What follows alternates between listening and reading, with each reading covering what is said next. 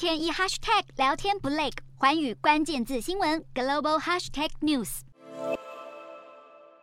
问题一输入搜寻引擎，页面跳出来的不再只是相关连接，而是一段又一段的文字解答。画面中看似熟悉的微软 Edge 浏览器，其实是融入 AI 聊天机器人的人工智慧搜寻引擎，能清楚掌握使用者喜好与需求，快速汇整数据，给予更丰富的回应和体验。微软创办人比尔盖茨高度看好人工智慧的演进，并在当地时间十日一场访谈中表示，ChatGPT 等聊天机器人的应用将能改变世比尔盖茨强调，AI 擅长语言和视觉识别，其中较新的平台也能迅速整合新资讯进行读写。如果广泛应用，将能优化人类知识学习，对教育、资讯和医疗等领域都将做出巨大贡献。微软已在新版的 Edge 搜寻引擎中导入 ChatGPT 对话。式 AI，接下来可能会融入 Word 还有 PPT 之中。连曾经的全球首富比尔盖茨都暗赞 ChatGPT 在全球掀起旋风，更让 AI 概念股顺势飙涨。专家分析，微软、Google、IBM 等斥资巨额开发人工智慧的大企业，预料会是 AI 狂潮最大赢家。但较小型的 AI 研究公司，如 Big Bear AI 和 SoundHound 等企业，股价也将狂飙。